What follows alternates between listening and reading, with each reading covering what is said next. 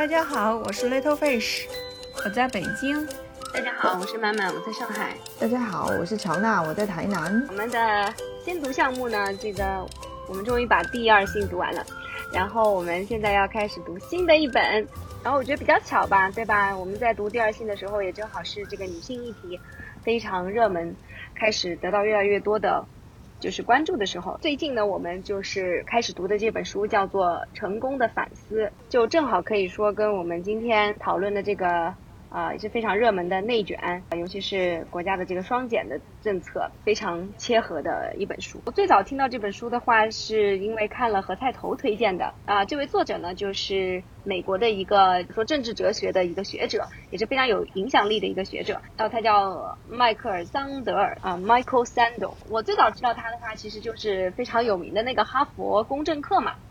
就我我觉得就是也是人生必看，对我经常推荐给学生的，就是他那个完整的在和哈佛上的那个课程，那也是在呃网上都可以找到那个视频。这本书的名字呢叫做《成功的反思》，其实它的英文叫做《The Tyranny of Merit》，如果直接翻译的话就是绩效或者绩优的暴政，非常生硬的这样子直接的翻译过来。应该我们现在还没有引入大陆版，对吧？只有台版，台版的那个翻译就是成功的反思。这个名字我觉得容易引起误解，就是到底是反思很成功，还是对成功的反思，对吧？所以就我觉得中中文就是不精确，中文就是不精确。所以所以其实呢，要解释一下，根据它的英文的话，呃，应该要这么来理解，就是这个这本书整个的是对于我们今天啊对成功的这种态度。这种定义和追求的一些反思，确实这个题目看上去非常没有吸引力，我觉得是吧？就就是感觉有点空，对，到底是什么？但其实它的英文名是非常有冲击力的，但我确实觉得一时找找不到一个很好的一个中文的翻译，嗯，就是感觉又直白，对，又又足够有冲击力。对，就是一开始决定读这个。书的时候，成功的反思的时候，我第一反应是，我都还没有成功，我需要反思什么呢？实际上就是说，从这本书来讲，嗯，它从它英文名来讲，其实它就是一种反对精英治国的这种理念的，有一点，呃，也是反对大家就大家都努力向上往上走，通过努力就能成功，就能变成精英的这种，呃，这种大家的这种观念和态度也是。呃，很反很反对的，所以说，其实这跟我们中国千百年来其实形形成的这种绩优的这种观念，人定胜天嘛，努力靠自己，自己努力就能往上爬，社会没有固定，其实这这在中国是很有市场的，我们也是很信这一套的。是，但是呢，作者就是从各方面去呃去论述这种观念，它真的是呃合理的嘛？它是对的嘛？真的是。啊，这样子的观念是能够凝聚一个社会，不破坏社会的团结的嘛？所以我觉得确实是看完这本书之后，对我很多呃观念和想法还是呃有所刷新的，能够得到更多的一些观点，很有很值得一读的一本书。嗯，就是台版的书，我主要就是在 Audible 上面听的那个英文版，先是完整的听了一遍，然后但当时就是觉得。非常着急，因为我很想知道，因为他对这个现状做出了非常多的反思，对。但是我很想知道他有什么解决方案，有什么这个替替换的方案啊？但但是听到最后发现好像似乎也并没有，所以当时其实有点听得我很焦虑。现在又重新的来听一遍，然后嗯，就是慢慢的去理解，一张张的去理解。我觉得就是确实是，其实就是很好的书的话，它真的是让你去。啊，思考很多东西，对，可以去扩展你思考的这个广度和深度。所以，我我现在也不急于，就是说要去寻求一个什么解决方案呢？一个求求得一个答案，对。但我觉得他提出的这些问题就非常的非常的好。这本书一开始我觉得非常吸引人的，因为一开始他就提出了非常多的。这个紧扣时事的啊一些内容，比如说他一开始就是从那川普的上台，还有川普为什么这么多的支持者，然后之后又讲了那也是前两年我们知道的那个招生的一个丑闻嘛，常春藤的那个学校通过那个一些什么运动呃体育教练，然后去伪造一些孩子的表现，耶鲁、斯坦福。乔治城南加州大学。对，虽然这本书它作者是美国人，他讲的是呃很多美国的现状。但实际上，它里面嗯讨论的很重要的一个议题就是社会的不平等嘛，嗯而且不平等在加剧，嗯而且就是向上流动这这个通道，在美国来看也是逐渐在收窄。嗯我觉得这些议题都是中国在面临的呃一个很重要的议题，而且也是最近几年这个中国社会在讨论这方面的声音也是越来越多。所以说，我觉得这本书虽然说是写的美国的事儿，但同样也呃可以给我们一个一个角度来看待中国内部的问题和我们这，而且这些问题都是跟我们的生活息息相关的。特别是我们面对自自己的发展和下一代的教育的各种问题，都可以在这里面用另外一些角度来去重新看待一下，对也可以跟美国和欧洲这些国家的情况做一下类比。所以我觉得在这点上是挺好的一个一本书。它第一章有一个，呃，有一个很重要的，他要提出来的一个概念，就是说以前的人啊，呃，几十年以前还是一个命运共同体，所以在讨论社会议题和政治议题的时候，还是会从整个社会的同一角度来讨论的。但是，这呃从里根以后，然后就比较强调个人的努力之后，他就会把就是说个人的努力和才的看得比，呃，就认为一个人成不成功主要取决于你的努力和才能嘛。而不是那些不可掌握的因素。可能你在古代的时候，你可能是那些什么你的出身啊，这些是你不能控制的，所以会影响你成功嘛。所以说那个时候，呃，你不需要太多的为自己的嗯命运负责任。但是后来在引入了这个嗯才德至上之后，就会觉得你你混的差就完全是你的责任了嘛。因为我大家已经给你创造了一个比较平等的一个机会，所以他就把这个人就强行的分割开了，就大家就不是一个命运的共同体了，就分成了赢家和输家。其实不一定是你努力啊，可能是你运气好，然后你成了赢家，然后一部分人就成了输家，呃，成为输家的人还被人看不起。本来他就过得惨，还被人看不起，对，然后所以说整个社会就成了割裂，然后就会有了那个民族主义，然后各种社会的不团结，提倡一个社会团结和平等的一个思想的人嘛。对的，对的。我之前就是有有 Audible 上面，呃，有听一个课程，然后就是专门讲现代，就西方现代的政治哲学的一些思潮吧。反正也有讲到 founder，，然后就是说他其实算是一种什么，就是社群主义的一一一一种思想的一个思想家吧，更偏向平等一点的，他其实有点这个这个感觉的，对，所以他不会像那种经典的。就是呃，自由主义的那种思想家认为，就是个人的自由，这个是绝对是最核心的一一个道德，或者说一个原则。那么一切的道德都应该建立在个人自由之上。嗯、但但是这个桑德尔的话，他其实对，就是就是他第一章里面提出了，他比较愿意把人类当做一个命运共同体。哎，那命运共同体不是我们我们也正在提的吗？对，他其实就是蛮蛮希望，就是说人作为人。也有一些共同的，就是就是 common good，有有一些共同的道德、共同的善，其实应该是我们值得去我们去追求的，而不是说就完全绝对的把个人这种原子化，然后呢，把个人的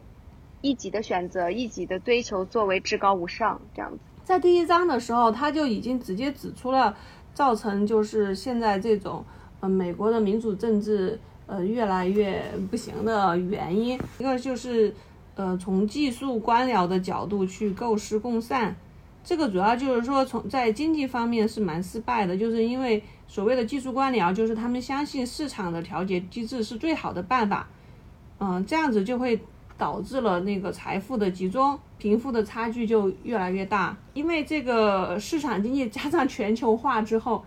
就会有这样子的一个后果嘛。它其实全球化这个事情啊，它它也不是说绝对的去批判全球化不好，不是全球化的问题，而是这个方案的问题。我之前看曼昆的经济学原理嘛，他肯定是很很很很支持这种自由。经济市场调节的最合理的利用资源嘛，大家都都用自己最就去做自己最擅长的事儿，然后取得比较优势嘛，是吧？你当你取得了比较优势之后，你的优势行业肯定会获益，然后你的非优势行业就会受到全球化的冲击。嗯，整体上来讲，你可能是获益的，但是你具体的去从事那些非优势行业的人，他的呃生计就会。受到损害，他的利益就会受到损害。那你这个呃全球化给这些优势行业带带来的利益，它怎么能够分配到这些因为全球化而利益受损的人的手里呢？全球化并不是一个特别洪水猛兽，一定要去防的，而是你既然在全球化里有些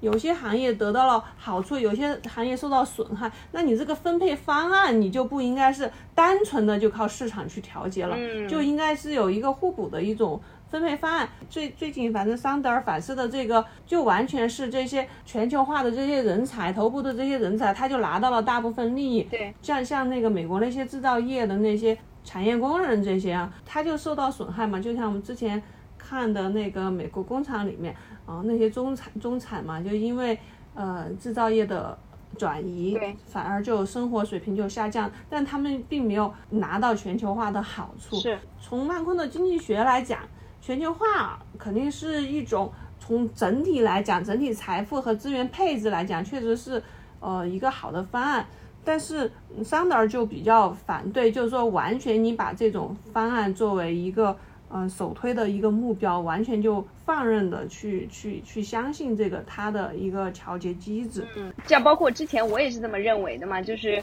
呃说支持川普的那些人都是。都是傻，或者他们没有受过很良好的教育，所以他们不知道什么对他们是好的。桑德尔在书里面也是引用了很多人，其实都是这种想法，但其实他就分析说，这种看法是不全面的，这里面就忽视了这种赢家输家的这种分割，让很多的底层的民众或者说是这种工人工工人阶级，其实是产生了非常大的，就是就是感觉没有尊严了嘛。他们有一种强烈的愤怒在这里面，而不仅仅是。金钱上面的问题，这里首先他讲了那个全球化造福了上上层阶级，嗯，却让升斗小民感觉自己只能任人宰割嘛，因为他们不仅要面面临本国的竞争，还得面临，比如像美国得面临中国这些嗯廉价劳动力的竞争嘛。对，这里面它最后发展出就民粹民粹出来了嘛，就是博主主义是吧？要开始思考这个。这个来源于什么？就是说，这些怨怨愤不仅涉及到经济因素，也包含了道德及文化层面，不只是针对薪资与工作，也牵涉到社会尊严。对，这个是他思考的起点。是的，像这些不满情绪，主流的政党就把它归视为他们是仇视移民。少数族群及弱势族群的敌意，理解成面对全球化与科技变革的焦虑，但其实这两种看法都失去了重点。嗯，就是说，其实就是川普上台之后嘛，反正这各各种各样的思潮，他们都主要就归结于什么仇外是吧？像川普说要建墙之类的，要不就是那个。呃，全球化，还有就是说科技变革，像咱们之前说到的智能、人工智能是吧？代替了很多工作，就这两两种。其实，桑德尔要反思，就是这两种看法，其实都是没有只看到了表面，没有看到背后的实质。我我觉得，如果联想到我们中国今天的情况，包括我们最近像奥运。啊，我们都说就是网网上的这种氛围，对吧？表表达的那些情绪好像特别的激烈，包括这种民民族主义的一些情绪非常的强，是在反思嘛？就是说，是不是就也像桑德尔说的，就其实有很多人，并不是说我们说网上的人就是有一些受过受教育程度不高，所以他会嗯，就是就是被人洗脑或者被人煽动这种。是不是也会有一部分是属于这种一种耻辱感？就是，比如说他感觉自己的生活、自己的人生中间没有感觉到特别多的尊严感，所以他往往就是，就现在就希望通过这种方式，嗯，民族主义的一一些热情，让自己去感感觉到自己在充满了无限的荣光，就是是不是有有有这样子的一个心态在里边？这很典型嘛，就是那个很典型的故事，我们之前说的是吧？小明在在当售票员儿。嗯，谁谁谁在读大学，我们都有美好的未来。这是我们小的时候所宣扬的三百六十五行职业平等的一种观念。嗯，这在小的时候是没有什么问题的。但是几十年之后，现在真的已经形成了呃职业歧视链。对，白领和蓝领的这种，呃，社会上比较认可白领，不太认可蓝领的这种事情。所以，包括现在说到百分之五十的呃学生是考不上。高中的只能去读技校，就让家长充满了焦虑一样，仿佛这种你的人生如果没有没有一个好的一个文凭，去从事一个白领的工作的话。就会就会感觉到不太成功的人生，所以说这就会让他产生一种没有尊严的那种剥夺感嘛，就会形成那个民粹和国族主义的抬头啊。他在这个民粹起义这一块，其实他是觉得是因为就是现在目前是以技术官僚精英统治的这一种方方式去统治国家的时候，其实是以市场为导向的。而这种市场导向其实窄化了公民的范畴，就是说，在现在目前社会的那种公共论述当中，其实是对公民，然后道德跟政治判断是空缺的，所以他觉得说是这一种空真空才导致了粗暴权威的身份身份的归属论述所填满。他用了一句话，我觉得他写的很好，他说：“意图用仇恨排外的国族主义当遮羞布。”掩盖赤身肉体的公共论坛，当这些东西空缺的时候，就会出现很单纯的、很粗暴的一些对于身份的归属，这样子会导导致民粹的这样子的一个起义。对，说到民粹的示威的时候，一个就是从是从技术官僚的角度去构思共善，第二就是从才德的角度去定义赢家与输家嘛。嗯，很多人嘛，因为被这样定义之后。它就会导致他的工作尊严的流失，嗯，然后那个劳动者的经济和文化的地位就在日夜日益滑落。其实这在我们社会主义国家也出现了这样子的情况。我记得那个我们小的时候。就是说，那个还要进行那种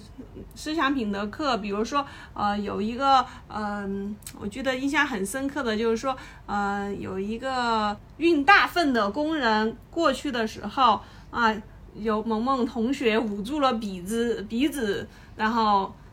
然后我们就要去批判这种行为，是吧？你你不能够去歧视这样子的一个劳动者，嗯，劳动是光荣的嘛，我们从小。被灌输的是劳动最光荣的，但是现在日益就这种，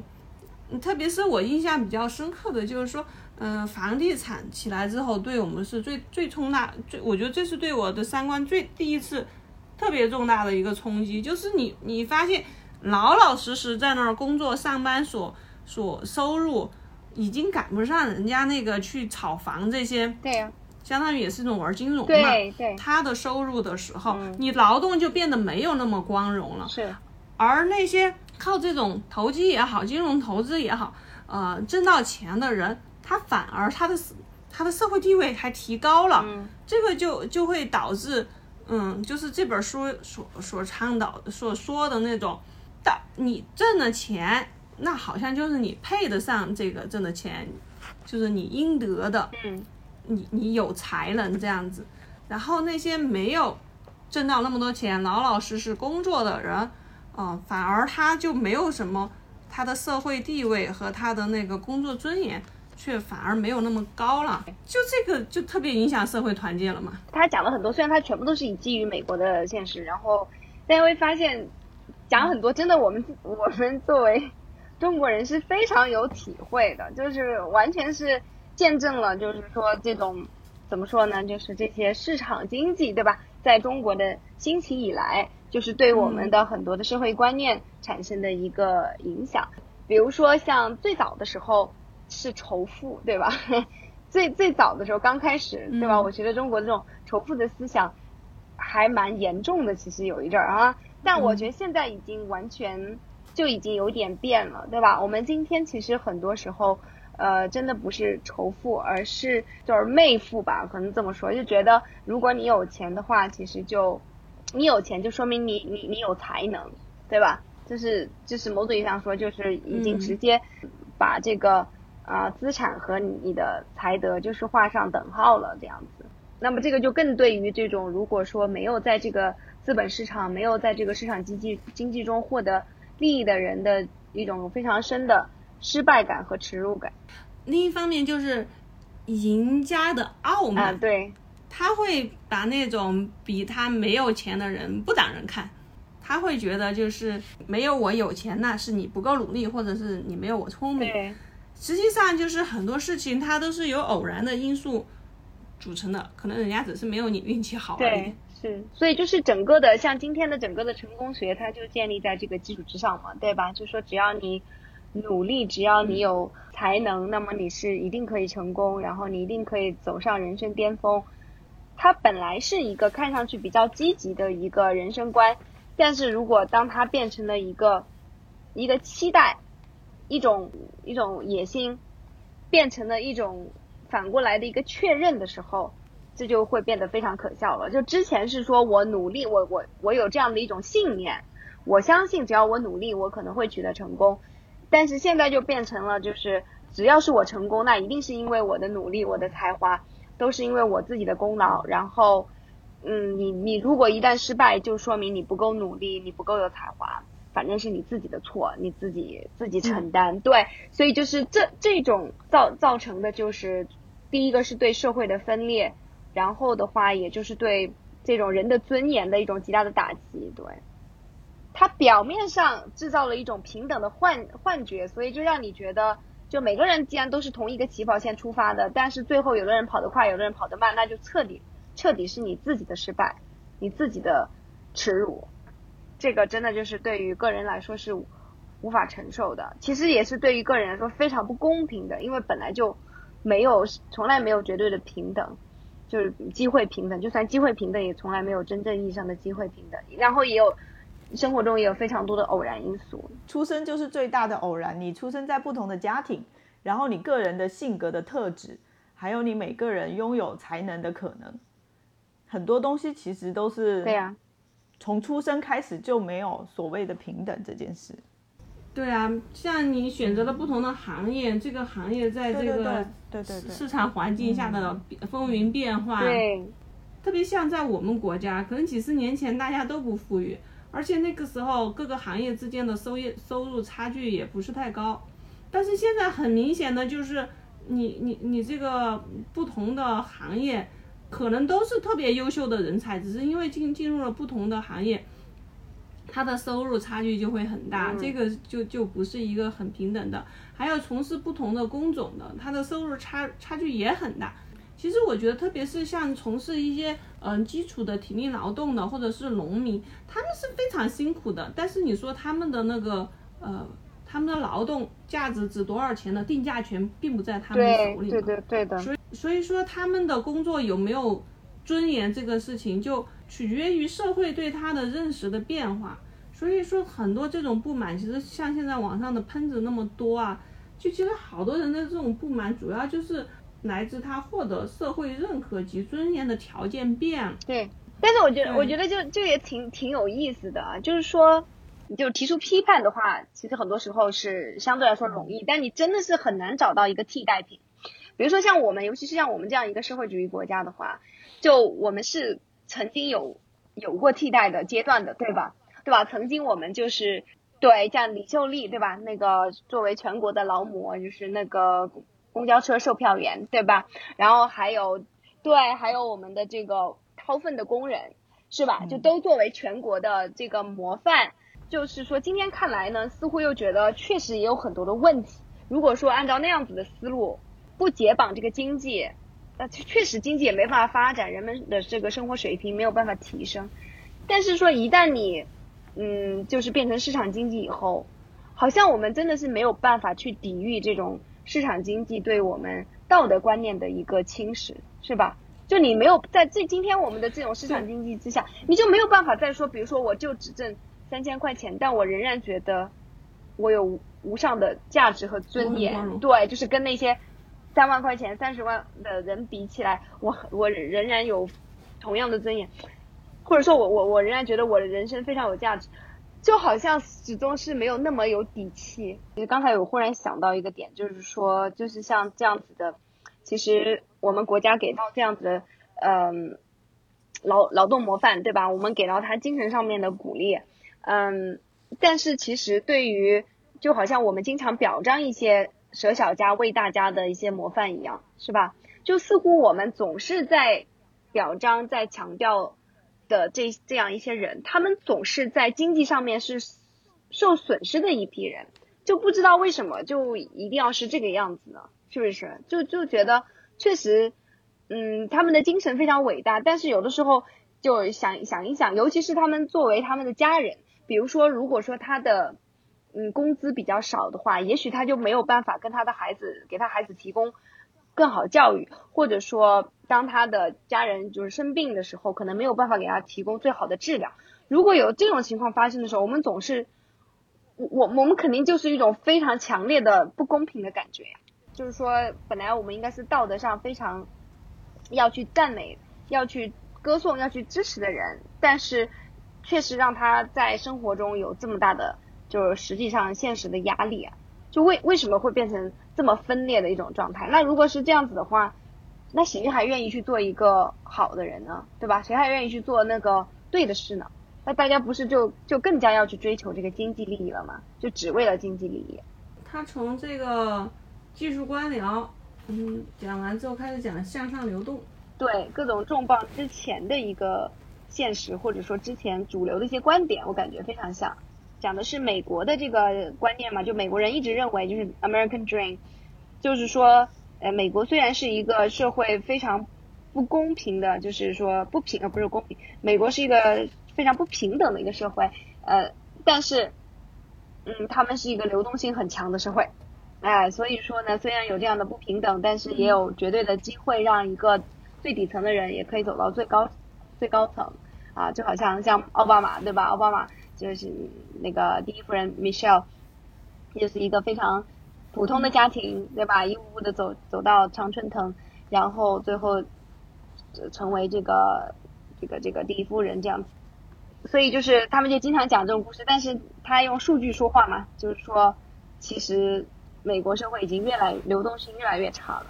因为首先美国人多年来始终相信不平等。要靠向上流动来解决，所以向上流动这个事情实际上是美国人认为来解决不平等的一个良药。嗯，其实我觉得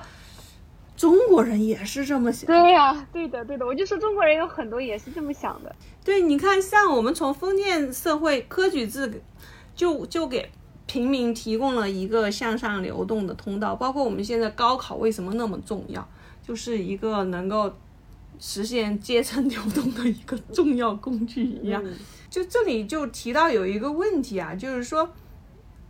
因为人们相信有可能会向上流动，所以美国的福利制度才不会像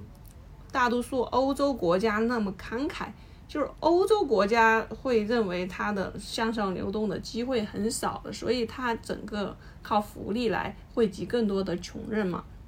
越是自认为有向上流动机会的国家，社会福利对穷人就越不友好嘛。是啊，因为会认为这样子会助长懒惰，是吧？对既然你给你机会向上流动啦，你应该努力的去去去去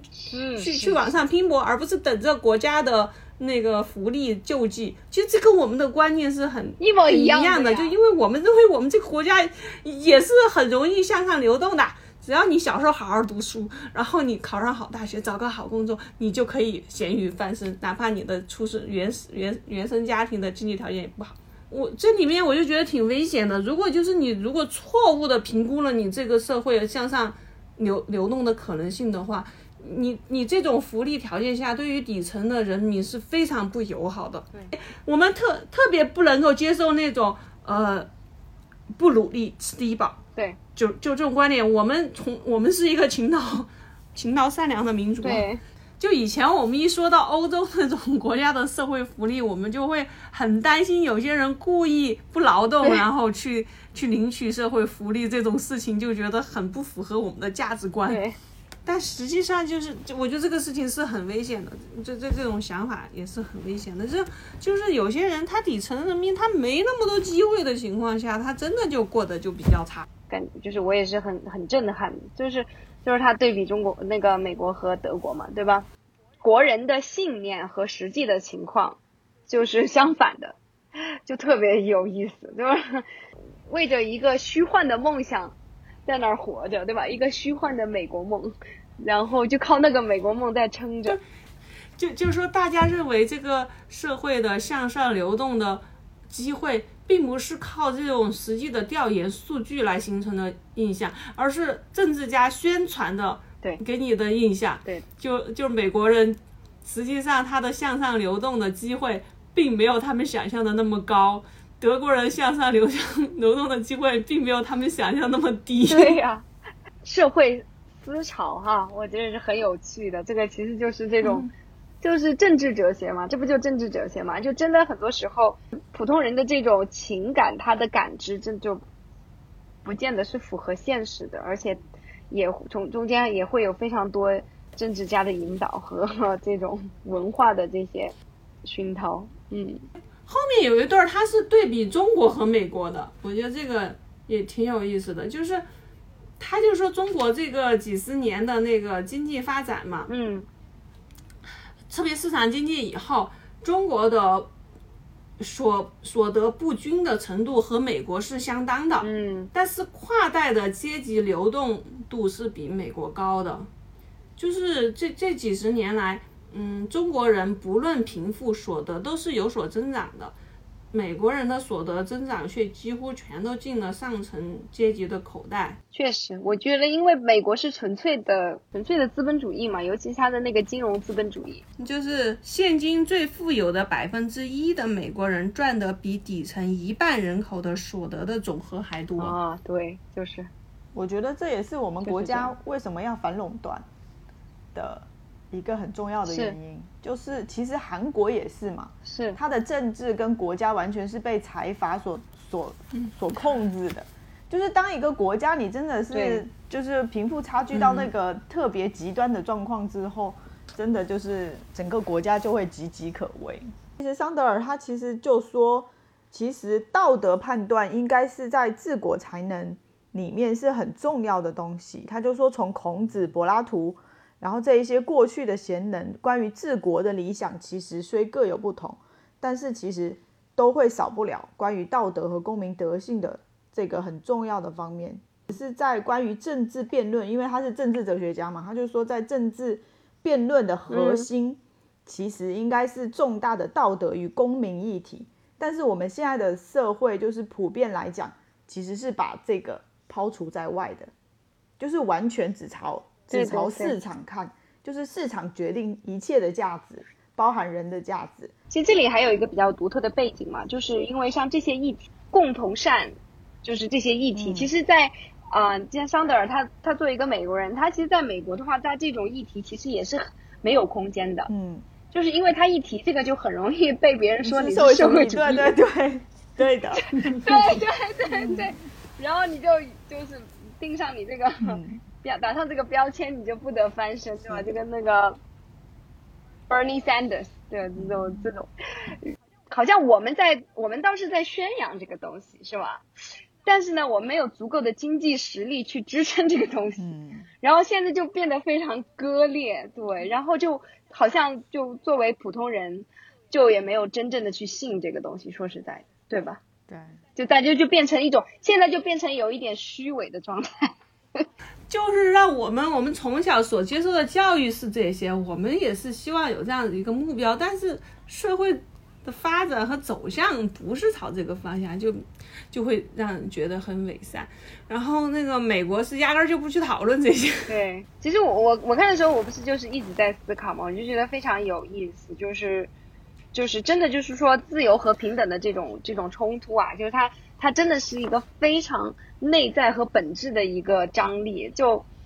就他们西方这种自由主义的观念是真的没有办法，就是很难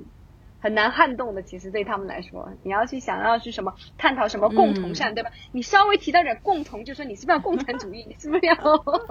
一九八四？你是不是？然后就根本就没有办法继续。他们就是对这种一种。对吧？一就意识形态嘛，所以就是真的，你可以感觉到那种意识形态的张力。桑德尔提到为什么要共同善啊？其实，因为资本主义建立在私有制上嘛。西方经济学的理性人的假设就是人就是懒惰又贪婪嘛，所以才会有那些经济学理论。那为什么你你你你是一个只在乎自己私有财产的人，还要去在乎这个共同善呢？因为一旦社会不团结，就会出现像民粹啊这种割裂的现象，之后就会威胁到民主。因为因为民主这个东西是西方非常推崇的一个东西，资本主义你个人自由主义和共同善完全切开之后，你的民主制度就会受到威胁。政治议题上一提到共同善，这个就带有社会主义。这这种色彩的东西就被他们打入到社会主义啊，这样子很很最后最后就绕不开了，就就就在这儿。对啊，然后切断。但是其实这样确实啊，是会嗯那个所有的所有的这些政治观察家都是在说美国社会的分裂嘛，对吧？确实就是美国社会的分裂，然后他们的这种分裂状况确实就是直接会威胁到他们赖以自豪的民主制度。就政党，它的有些纲领是好的，但是真正统治的是这些人，这些人的有有没有私心是吧？他要达到什么样的目的？就所以说，桑桑德尔也提出过，以前大家说要需要一个哲学家的皇帝嘛，对，就是这个，就是领领导者。他我我觉得是那是谁？柏拉图嘛，对，柏拉图的理念嘛，他我就觉得说，从他的字里行间里面，其实就很感觉得到，说他比较推崇的就是雅典式的那一种，就是治国的理念，就是古代雅典的那一种，就是哲学家，他可以在一个公共的广场上，然后就大家就来辩论。就是关于一些民主啦、一些公民的各种各样的议题。小小小国寡民总是好治 他觉得这种精英制并不是说自古而来的，也就几十年这几十年市场经济发展之后所诞生的。因为他有讲到他思想史嘛，就是就是以前的人也不是这么想的。他他提到就是从里